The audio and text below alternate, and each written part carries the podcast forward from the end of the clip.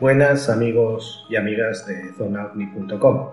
En este especial voy a dar mi opinión personal sobre la conferencia que realizó el Pentágono hace unos días en relación a los ovnis. Para empezar, el Pentágono expuso 400 casos de ovnis, de los cuales eh, en 11 ocasiones han tenido bastante peligro contra aeronaves, en este caso cazas, de la Fuerza Aérea estadounidense, con peligro verdadero de colisión. Pero habría que remontarnos tiempo atrás para empezar a ver por qué esta actitud del Pentágono y también ver el por qué está realizando este tipo de declaraciones. El punto de partida lo podemos poner el 25 de junio del 2021, cuando la última orden de la administración de Donald Trump fue la de desclasificar los archivos OVNI. Esto fue debido en parte a la filtración de varios vídeos de cazas de la Fuerza Aérea estadounidense que provocó una reacción generalizada sobre este tema en la opinión pública. Eso fue aproximadamente hace un año. Este año, el 17 de mayo, hace escasamente 3-4 días, a las 15 horas hora española, Pentágono habla de UAP. La UAP es la definición que ellos han puesto de un Defined Aerial Phenomenon. Y como hemos dicho anteriormente, se han expuesto 400 casos. De ellos, 11 sí que han tenido un verdadero peligro de colisión de esas aeronaves con cazas estadounidenses.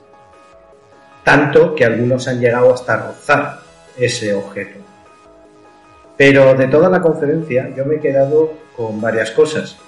Y para empezar es que se han dado varios pasos adelante en relación oficial de esta nación, una gran superpotencia, en relación a los ovnis. En concreto, dos pasos muy importantes. A. Intentan desestigmatizar a los pilotos para que hablen de este fenómeno. Intentan, desde una posición gubernamental, el que los pilotos hablen de este tipo de fenomenología. Y B, asumen la posibilidad, o al menos es la primera vez en la cual asumen la posibilidad de que estos fenómenos sean debidos a vida extraterrestre inteligente.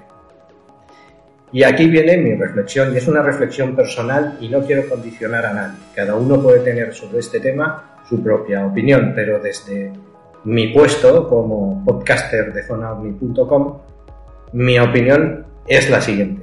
¿Por qué les interesa ahora el intentar tener una visión más aperturista sobre este tema? Una por geopolítica y tecnología. Y me explico. Geopolíticamente estamos volviendo otra vez a una guerra fría y a un intercambio, un sorpaso de superpotencias. La guerra fría viene con el actual conflicto entre Rusia y Ucrania, o la OTAN y Rusia, y eh, después, en cuanto a tecnología, porque China se está avanzando y quiere dar un sorpaso a Estados Unidos. Esto lo que provoca es que eh, Estados Unidos esté más a la defensiva y cualquier dato de este tipo de aeronaves, porque no saben su procedencia, en realidad ellos no saben de dónde vienen, cualquier dato que un piloto les pueda proporcionar será bienvenido, pero más que nada porque también les da ideas para el desarrollo tecnológico de sus futuras aeronaves de combate, para intentar tener una ventaja estratégica frente a otras naciones como las anteriormente expuestas, Rusia y China, que son las dos superpotencias que le pueden hacer sombra a Estados Unidos. Entonces, tener pilotos que callen por el miedo a ser sancionados, denostados o apartados del servicio, se han dado cuenta al final de que es un ejercicio estéril y que más bien eh, es una piedra en el talón para sus intereses nacionales en cuanto a cuestiones defensivas. Esa es la primera impresión que yo he recibido tras leer y versarme, incluso ver la comparecencia sobre este tema y sobre lo que el Pentágono está intentando hacer. Tengo una visión más aperturista. Pero es una visión aperturista por intereses, no porque ellos quieran ser así, abuela pluma, adalíes de la libertad y la transparencia, no, es por interés. Se han dado cuenta que a lo mejor callar es peor que hablar. Y la otra es por la tecnología actual. Actualmente cualquiera llevamos un smartphone y podemos grabar. Sí que es verdad que hay mucha fake news, desinformación por la red, pero hoy en día cualquiera con un iPhone o un teléfono móvil puede hacer una grabación que esa grabación sea verdadera, es decir, que no haya ni trampa ni cartón, lo que se está viendo es un fenómeno no identificado, que puede ser de origen extraterrestre o puede ser origen terrestre.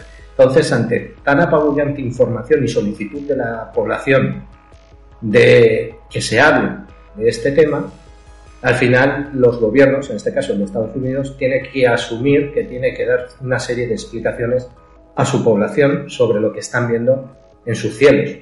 Entonces también pues se abren o intentan hacer un ejercicio aperturista un ejercicio de transparencia hacia la población civil. ¿Y por qué ahora no descartan la posibilidad de que estas aeronaves sean de origen extraterrestre? Pues si bien tiramos hacia otros estamentos de Estados Unidos, como es la NASA, ya nos están preparando con vida microbiana en Marte, de una posible vida microbiana en Marte, ya nos están preparando para la idea de que no estamos solo, que hay, la vida se extiende a lo largo de todo el universo, largo y ancho de todo el universo.